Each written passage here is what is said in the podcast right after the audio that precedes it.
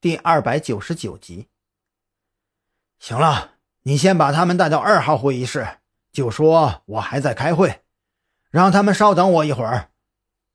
王琦面色微冷，心烦意乱的选择性的无视掉了往日里对自己颇有些吸引的美景。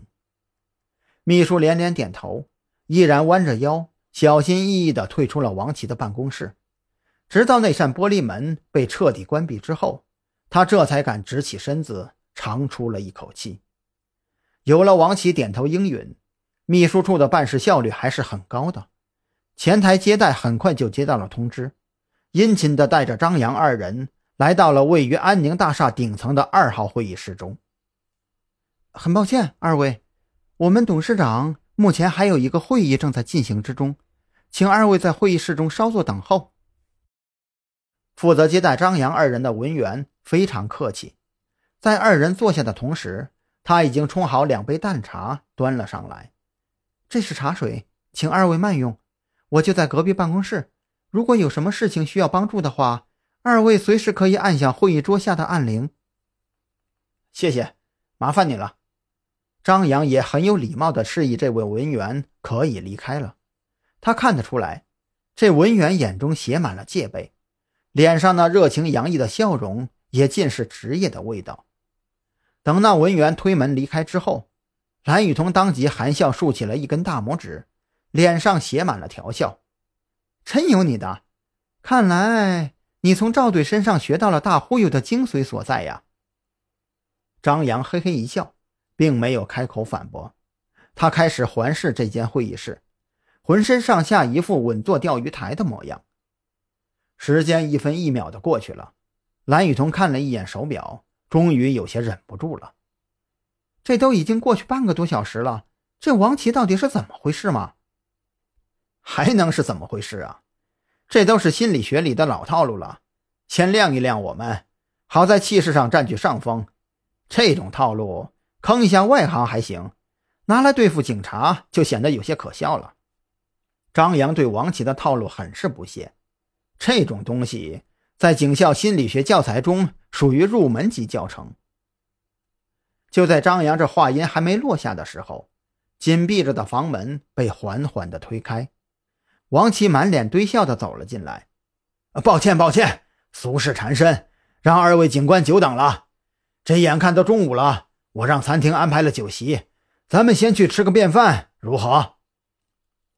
没关系，王老板这会儿肯定是焦头烂额。听说警察登门需要有所安排，那是自然的，我们不介意。张扬面带笑容，眼睛却是直盯盯地关注着王琦的双目。就在张扬说出“王老板”这三个字的时候，他很清楚地注意到，王琦的瞳孔微微地收缩了一下，但很快就恢复了常态。那咱们就移步楼下餐厅吧。您二位来找我有什么事情啊？咱们大可以边吃边说嘛。王琦的表情显得很是殷切，这种殷切在蓝雨桐看来充斥着满满的诚挚。那不了，王老板俗事缠身，我们也是公务繁忙呢，我们就只有几个问题，不会占用王老板太多时间的。张扬打断了蓝雨桐的话，也没有给王琦反驳的机会，就继续开口说道。我想知道王老板的秘书里有没有赵雅茹这个人？午夜凶铃连环杀人案中，他很有可能是最后一名受害者。我们需要找到他，并且为他提供严密的保护措施。赵雅茹，赵雅茹是谁呀？王琦哑然，眉头微微皱起，露出一副努力思索的样子。王老板，您这可就没意思了吧？张扬句句不离“王老板”这三个字，脸上的笑容更是显得绵里藏针。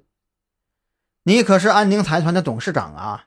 难道我们查到安宁财团匿名持股人的名单，你居然不知道吗？这不合乎情理吧？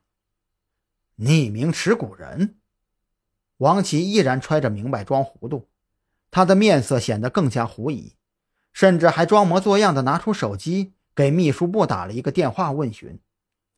张扬则是不动声色，笑吟吟的等他打完了这个电话，这才继续开口说道：“怎么样啊，王老板？您的秘书有没有帮你想起来赵雅茹这个人呢？”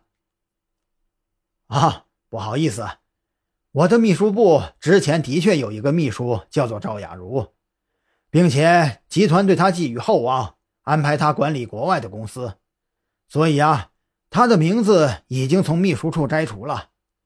只可惜他在前两个月已经离职了，据说是去了韩国工作，我们到现在也联系不上啊。王琦苦笑连连地承认了赵雅茹曾经在秘书部任职，可是对于匿名股份的问题却是轻描淡写。二位警官提到的股份问题，我只能说那是集团肯定了赵雅茹的工作态度而做出的奖励政策之一。如果非要牵扯上什么名单之类的，我觉得太过牵强了些吧？是吗，王老板？您放心。我们的问询内容只对部门内公布，我想你最好还是能够如实回答，这关系到我们接下来的调查方向。如果你没有如实回答，我们后续的调查会对安宁财团产生某些不太好的影响，那可就……张扬依然不依不饶，他今天来的这一趟就是想要把王琦彻底激怒。太冷静的王琦不利于接下来的调查取证。俗话说得好，想要让一个人灭亡，那就先让他疯狂。